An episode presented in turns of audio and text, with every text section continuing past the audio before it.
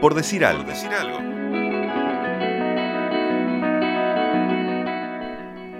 Ser deportista, trabajar de lo que te gusta y tener Wikipedia. Eso podría ser el nuevo escribir un libro, tener un hijo y plantar un árbol. No es cosa sencilla la de tener entrada en la enciclopedia virtual más grande, y mucho menos si uno se dedica al vóley en Uruguay. Pero acá está Florencia Aguirre con su wikipedia.org barra wiki barra Florencia guion bajo Aguirre. Minuana de origen, donde alguna que otra tarde habrá jugado al vóley en el Club Democrático, paseó sus 193 centímetros por buena parte del mundo. Siempre desde su posición de central, esa que tiene que juntarse con los extremos para defender. Y Florencia se juntó con argentinas, italianas, bolivianas, peruanas, francesas, israelíes y muchas banderas más. Cuando se quita la musculosa y las rodilleras, se viste de arquitecta. Constructora de muros en la cancha, constructora también afuera. Entonces los idiomas se mezclan, hay que hablar con palabras como anteproyectos, viabilidad, dirección de obra, o también armado, bloqueo y libero. Cuando Florencia salta y levanta los brazos, alcanza los 3 metros. Lo último que levantó fue la Copa de Campeón de la Apertura de la Ligosur con su querido Juan Ferreira. Son 30 años de vida mezclando volei con el resto de actividades. Siempre con los brazos arriba. Porque bajarlos nunca fue una opción. Bienvenida, Florencia Aguirre, por decir algo, un placer que estés acá. Bueno, muchas gracias por la invitación, la verdad que el placer es mío. Vamos a hablar un poquito sobre, sobre tu carrera de jugadora de vóley, que es atípica para una uruguaya. Has salido al exterior, has jugado como profesional. Pero empecemos por el, por el principio. ¿Cómo empezaste y por qué a jugar al voleibol? Bueno, empecé allá, soy oriunda de Minas, como decía la presentación. Eh, empecé en el Club Democrático gracias a, a Tabaré de León, que era, es el, fue en realidad uno de los grandes entrenadores que tuvo la ciudad de Minas. Eh, invitó a mi hermana más grande, Victoria, que también ha jugado siempre conmigo y sigue jugando en el Club Juan Ferreira. Invitó, la, vio, era, él era profesor del liceo de, de, gimnasia.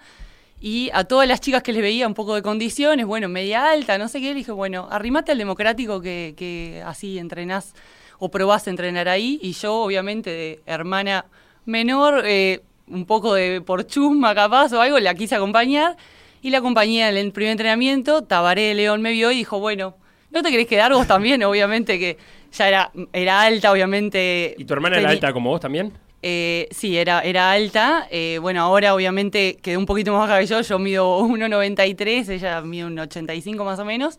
Y en ese momento éramos, éramos unas niñas altas, entonces ¿Qué edad bueno, tenían más o menos? Ahí yo tenía 10, 11 años y mi hermana 12. Y bueno, de ahí empezamos en el democrático y a los pocos años ya selección y bueno, y, y fue algo de, de, no parar nunca. ¿Y qué fue lo, lo, lo primero que te atrapó del, del vóley? Bueno, esto de hacerlo como, como con mi hermana fue algo súper importante. Eh, nos movimos en bloque nuestros primeros años de carrera deportiva, siempre las dos juntas para todos lados, hasta que después se sumó mi otra hermana, o sea, somos ya las era una cuestión familiar. Una cuestión familiar. Y bueno, nada, esto que sea un deporte de equipo también, me parece que, que es algo que es súper importante y como que te atrapa. Eh, y bueno, y después eh, la pasión por algo que, que, una vez que lo empezás a entrenar y, lo, y le agarras como la mano, digamos, es súper apasionante. ¿Y cuándo nace tu vínculo con Juan Ferreira? En el cuadro acá de Montevideo. Bueno, Juan Ferreira en realidad surgió ya hace, es, esta es la octava temporada, el octavo año de Juan Ferreira, que es, es un club que tiene, bueno, es bastante particular porque es un club totalmente autogestionado por los propios jugadores. Eh, un grupo de jugadores no, nos juntamos y dijimos, bueno, eh, necesitamos un club. Eh, sabíamos de las instalaciones de ese club, que había sido un club de voleibol, un club de bochas, un club bien barrial ahí frente al, Charrúa. Estaba totalmente inactivo, o solo, solo en realidad lo que funcionaba era es una cantina, eh, pero actividades deportivas nada, hacía como 20 años, entonces, bueno, las instalaciones estaban bastante venida menos. Eh, pero bueno, eh, decidimos meternos ahí, eh, armar obviamente todo lo que es la, la comisión directiva. Eh, bueno, yo soy la vicepresidenta del club. ¿Viste? Somos jugadores que tenemos muchos roles dentro de, bueno, también hay, hay jugadores que hacen de profes, de, bueno, por suerte año tras año el club ha ido creciendo, ya somos casi 200 socios con 10 planteles entre los de primera, eh, juveniles, sub 15, después, bueno, escuelitas de minis de niños de 6 años, equipo de senior también, de mayores. ¿Y ese fue tu primer club cuando viniste a Montevideo? No, en realidad, desde los 15 años, a, a los 15 años en realidad, eh, cuando empecé a jugar en la selección mayor, eh, empecé a, a jugar en el club náutico, fueron 7 años de club náutico. y ¿15 todavía después- viviendo en, en Minas o en Montevideo? En realidad haciendo las dos cosas, entrenaba acá con la selección y viajaba a Minas a hacer liceo, así que después cuando sí terminé el liceo me vine como de lleno a, a hacer la o facultad sea, al, acá. y revés, al de siempre, digamos, viviendo Sí. en Montevideo y estudiando en el interior. Algo así, ahí va, algo así, viajando, muchas horas arriba de un ómnibus, sí. ¿Y cuándo te llega, perdón, Felo, Dale, dale. tu primer ofrecimiento de jugar afuera? Eh, bueno, ya los. eh, la selección, en realidad, eh, empecé a jugar la selección mayor a los 15 y eso, la verdad, que eh, fue como una vidriera para mí. me, vieron técnicos de otros países, representantes, que, bueno, funciona, el, el profesional funciona como, como cualquier deporte profesional, representante y, y- y clubes que te, que te llaman como para reforzar sus equipos. Y a los 16 fue mi primera experiencia internacional en, el- en Buenos Aires, en el Club Boca Juniors. Y bueno, y fueron seis ligas argentinas que, que las, las que jugué. Y bueno, y eso fue como el, prim- el, el paso a- previo a después sí ir a, a jugar a Europa en el 2011, que fue mi primer liga como más lejos y de una temporada completa, que fueron seis, eh, seis nueve meses, perdón, viviendo en Francia y después en Italia y, y así. ¿En Argentina ya era profesional la cosa? Sí, no, no, no profesional a nivel Europa, pero sí, eh, bueno, i- iba a, sí, a jugar, a dedicarme a eso. Solo los meses de verano, las ligas se juegan desde diciembre a marzo, abril, entonces, bueno, te po- me, me permitía poder seguir estudiando y, y- y jugando los meses de verano. Claro. ¿Tenías alguna referencia cuando te fuiste a, a Argentina de alguien que ya lo, lo hubiera hecho antes que vos? Bueno, Argentina yo creo que no. Igual de todas maneras, eh, las ligas argentinas las jugué con mi hermana Victoria, entonces también movernos en Era- bloque fue algo que, que no- nos hacíamos el aguante Era, mutuamente. era parte del contrato ya. Sí, sí, básicamente sí. Era un el famoso Un paquete. paquete, un paquete, sí. Y, y entonces, ¿cómo fue esa experiencia? Porque a mí me da la sensación que, que, que como marca tu trayectoria, fuiste como la primera uruguaya en varios lados, o por lo menos en alcanzar varias cosas diferentes. Sí, han habido alguna- algunas otras jugadoras que, que sí han llegado a Europa, pero capaz que tantos clubes no, puede ser O que... tanto que- tiempo O afuera. tanto tiempo afuera, capaz que no, sí, eso. eh, pero la verdad que, que sí, el, el puntapié de Argentina fue como, como una instancia previa, porque bueno, obviamente que 16 años, eh, irse a... Tal vez sí son pocos meses, pero bueno, tenés que estar lejos de tu casa, eh, entrenando todos los días, eh, haciéndolo como de una manera eh, profesional, por más que no era como súper profesional en el sentido de la retribución económica, pero sí como, como en el sentido de la, bueno, los hábitos, el entrenamiento, la constancia y eso. eh, fue como una preparación para mí, como para después decir, bueno, sí, acepto irme a Europa, a estar, sí, ya muchos más meses afuera y, en ligas que sí son como de un nivel mucho, más, mucho mejor. ¿Y ahí en Buenos Aires con quién vivías? ¿Con 16 años? ¿Vivías sola? Con mi hermana y con otra jugadora del club. sí. Ajá. Sí, Eh, por lo general en Argentina tienen, los clubes tienen departamentos, entonces ahí como que distribuyen a, a sus jugadoras. ¿Ese crees que fue, hablaba recién de la constancia y demás, fue el, el diferencial tuyo? O sea, el de dedicarse al vóley, eh, retrasando algunas cosas, leíamos por ahí que la carrera de arquitectura ya de por sí larga, la alargaste un poquito más, eh, porque el vóley siempre se metía ahí en el medio. ¿Ese crees que hay, por ahí está la diferencia? Bueno, sí, creo que eso pasa en cualquier deporte, ¿no? Tener como esa constancia, ese, ese como querer y querer y querer y seguir mejorando. Fue algo que se dio naturalmente, pero, pero yo creo que sí eh, va, va como en cada uno de, bueno, tratar de acá mismo en Uruguay también hacerlo o practicarlo de una manera lo más profesional posible. eh, eh, atender también la parte física, no solo bueno ir a entrenar y quedarse con eso. Entonces creo que eso me ha ayudado como para poder alcanzar las metas que, que me, que me propuse. Y en algún momento el vole hizo como cortocircuito que dijiste, la verdad estoy como retrasando demasiado algo eh, eh, por el vole o, o se te cruzó por la cabeza eso. Bueno, mientras, mientras fui estudiante de arquitectura, viajé también eh, campeonatos sudamericanos, todo siempre viajando con los cuadernos para poder hacer las dos cosas como en simultáneo. Y, y bueno, y eso está bueno también el mensaje de decir, bueno, sí se puede hacer, hacer una carrera y jugar y bueno. Después sí, cuando tuve que, que irme a Europa, tuve que irme, no, lo elegí, pero ahí suspendí la carrera dos años y después volví y, la retomé y fue que, me recibí, pero porque ahí ya era un poco, un poco imposible eh, poder, obviamente que no podía asistir a las clases y, y bueno, pero, pero la verdad que fueron decisiones que no me arrepiento de nada y, y lo disfruté mucho. Y a nivel local, Juan Ferreira, ¿cuántos títulos seguidos lleva ya?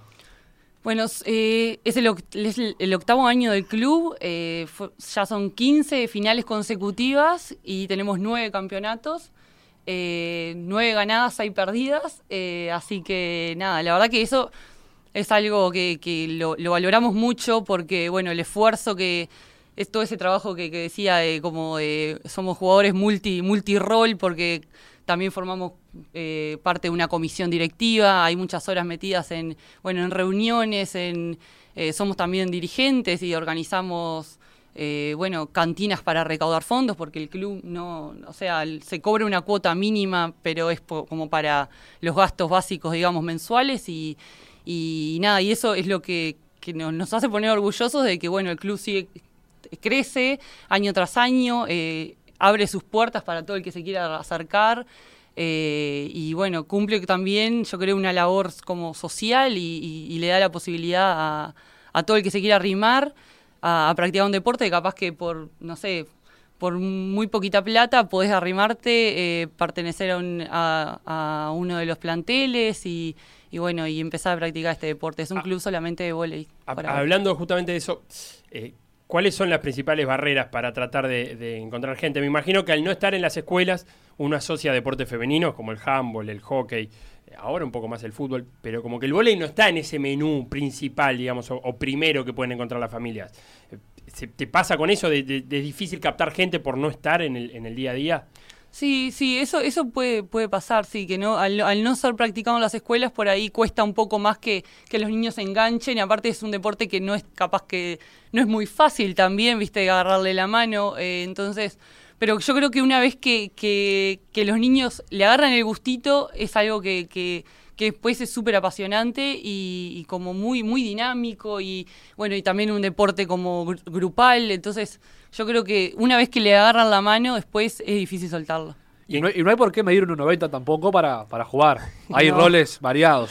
Sí, yo, yo porque ocupo el- el- la posición central de la cancha, entonces, bueno, mi función principal es bloquear y, atacar, pero, pero hay, hay, para, hay para todos los gustos. O sea, hay líbero, armador, eh, puntas, no, no, hay, no hay por qué medir 1,90 para, para jugar. Y cuando vos eras chica y, y recién arrancabas, eh, ¿a quién mirabas? Dentro y, y fuera. Yo, por ejemplo, a mí si me preguntás de, de volei, recuerdo esa generación argentina, eh, de Milinkovic y de Weber, Milinkovic, y sí. Milinkovic, Weber, Spajic, y no sé por qué nos quedó grabado esa generación, esos apellidos, porque después nunca más me recuerdo algo de volei, pero, pero cuando vos eras chica, eh, Bueno, me- tenemos una potencia acá al lado de nosotros que es Brasil.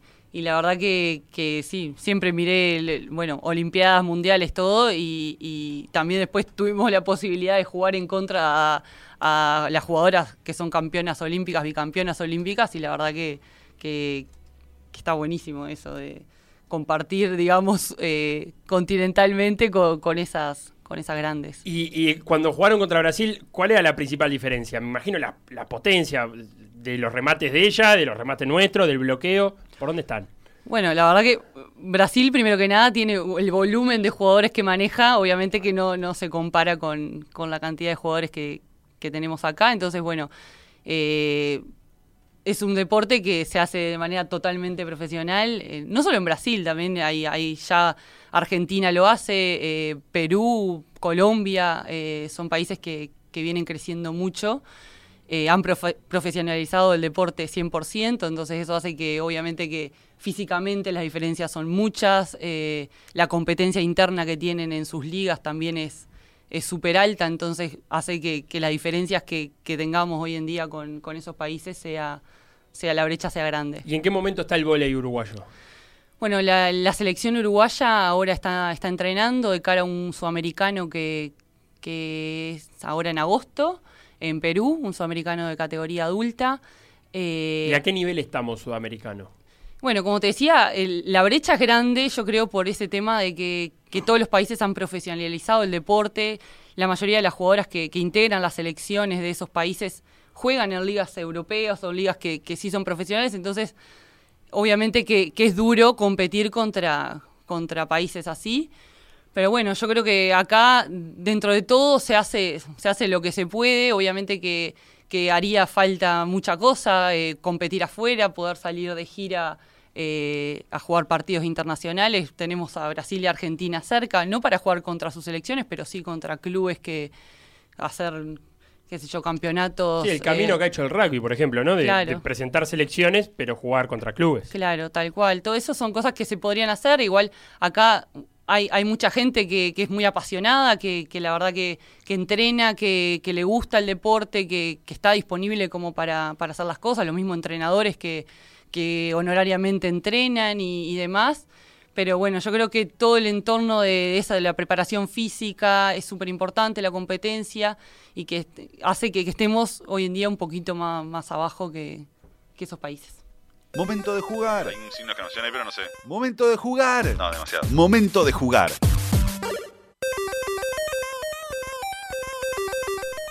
Momento de jugar con Florencia Aguirre. Florencia, te vamos a hacer preguntas ya un poco más random.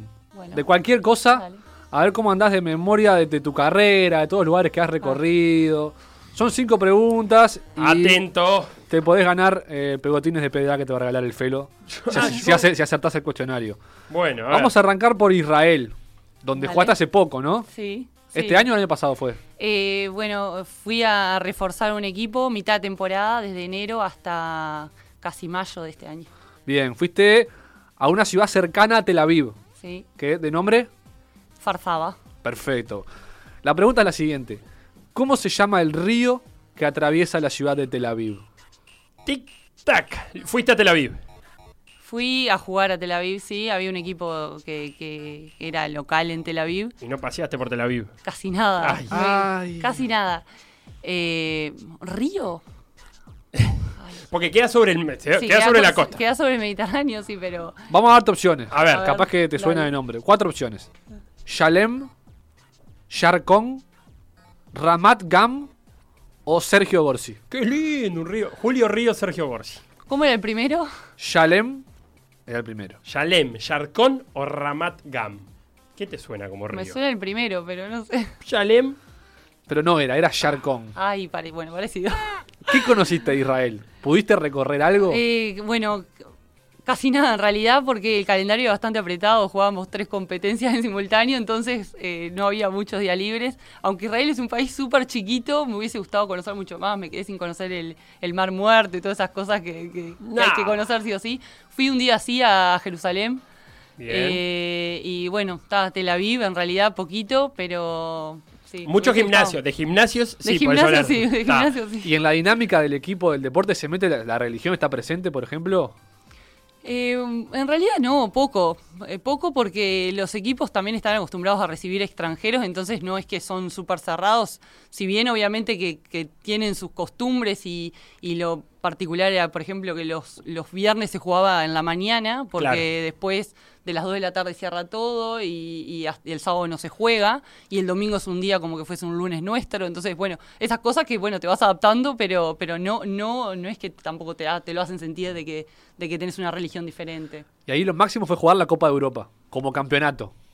Sí, la Copa Europa lo que, lo que tiene diferente es que te hace viajar por, por varios países de Europa y tiene un calendario bastante, bastante apretado, o sea, se juega ida y vuelta, entonces, bueno, a mí me tocó viajar a República Checa y a Francia y después recibimos a esos equipos en, en, en nuestra cancha y bueno, llegamos a, a cuarto de final, que fue un logro bastante importante para un equipo israelí. Impecable. En el cuestionario vas 0 de 1. Así que Ah, vamos a tener que remontar esto. ¿Por qué le impecable y después le tirás No, nada? impecable la, la historia deportiva. en el ah. cuestionario más o menos. Bueno, a ver. Vamos ahora. Vámonos a Perú. Jugaste en el Sporting Cristal, Sí, que es. Como el- Casulo. El, el- el mismo Sporting Cristal del fútbol. sí, el mismo. El mismo Sporting Remera Cristal del- celeste. Remera celeste. Está. Bien, por la cerveza Cristal Sí. es el nombre. Cervecería Cristal. ¿Cuál es la graduación alcohólica de la cerveza Cristal? Ah, pero me están ¿La, matando. ¿La probaste la cerveza Cristal? No, y la debo haber probado, sí. ¿Cómo la hace debo muchos haber años. No me acuerdo, pero sí. Pero yo me imagino que se ganaba un partido y había una cerveza Cristal o no. No, nada, ni eso. Poné un casillero. ¿Le vas a dar un margen de error, Felo? Le voy a dar un margen de error de la. Pará, ¿tenés Sí, idea? sí, sí. ¿Una cerveza más o menos tenés idea en cuánto anda? Ni eso, ni una cerveza. ¿Alcohol algo? Nada tampoco. Yo sí tomo una cervecita cada tanto, Cada en verano tanto, no capaz, pero... Bueno, entonces te voy a dar un margen de 0,5.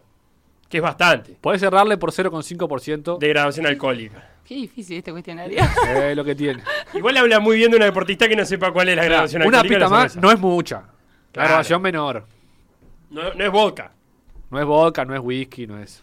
¿Cuánto Bueno, tiene? Absenta. ¿Me dan las opciones? No, esta Ah. ¿no hay opciones? Ahí te da un número. Arriesgue.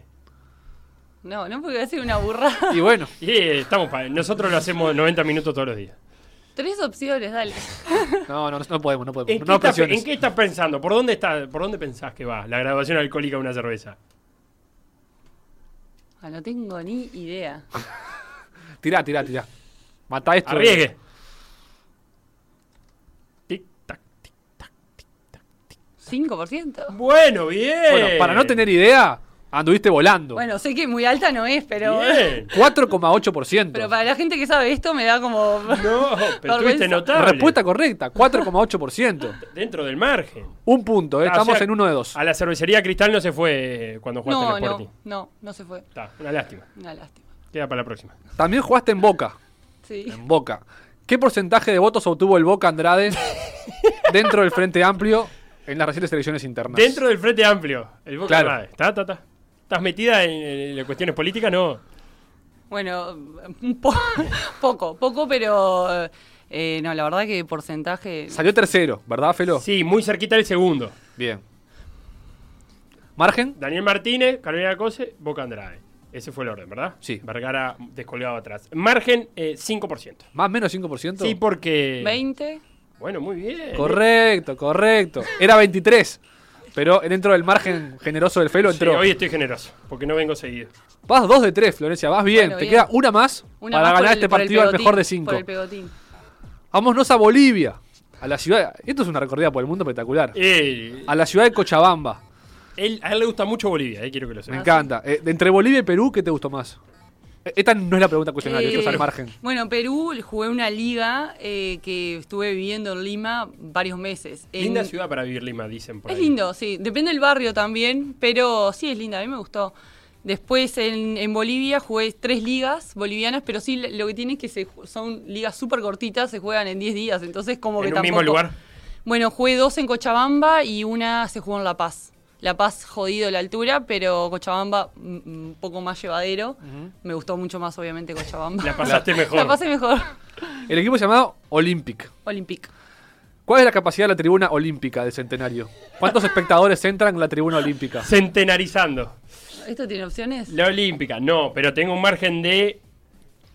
Son, estamos hablando de miles, muchos miles, ¿no? Unos cuantos. Sí, sí, sí, sí. Eh, ¿Cuánta es la capacidad total del centenario ahora? Tienen como 60.000 personas, ¿no? Más o 60.000 menos. personas, todo el Todo el estadio. Esa es la Y pista. la Olímpica. Y la olímpica te voy a dar un margen de 500 personas. Todo con 5, digo hoy.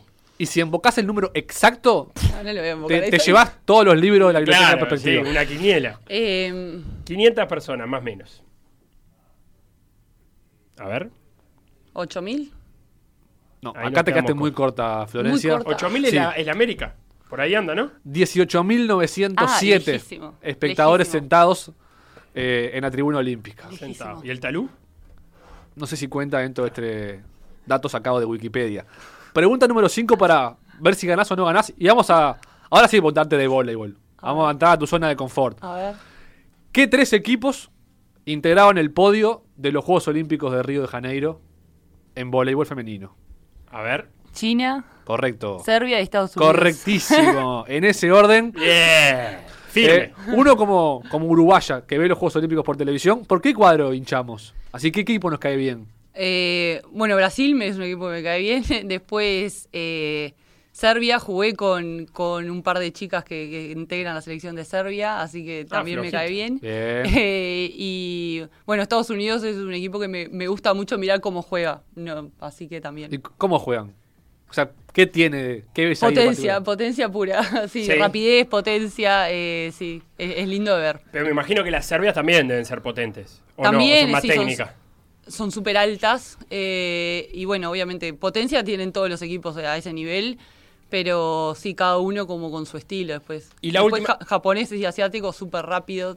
Eso te iba a preguntar, ¿no es común encontrar eh, a China dentro de los equipos destacados en, en- en deportes en equipo? No suelen destacar en deportes en equipo las chinas. ¿Por qué en voleibol sí? ¿Qué tiene China en voleibol?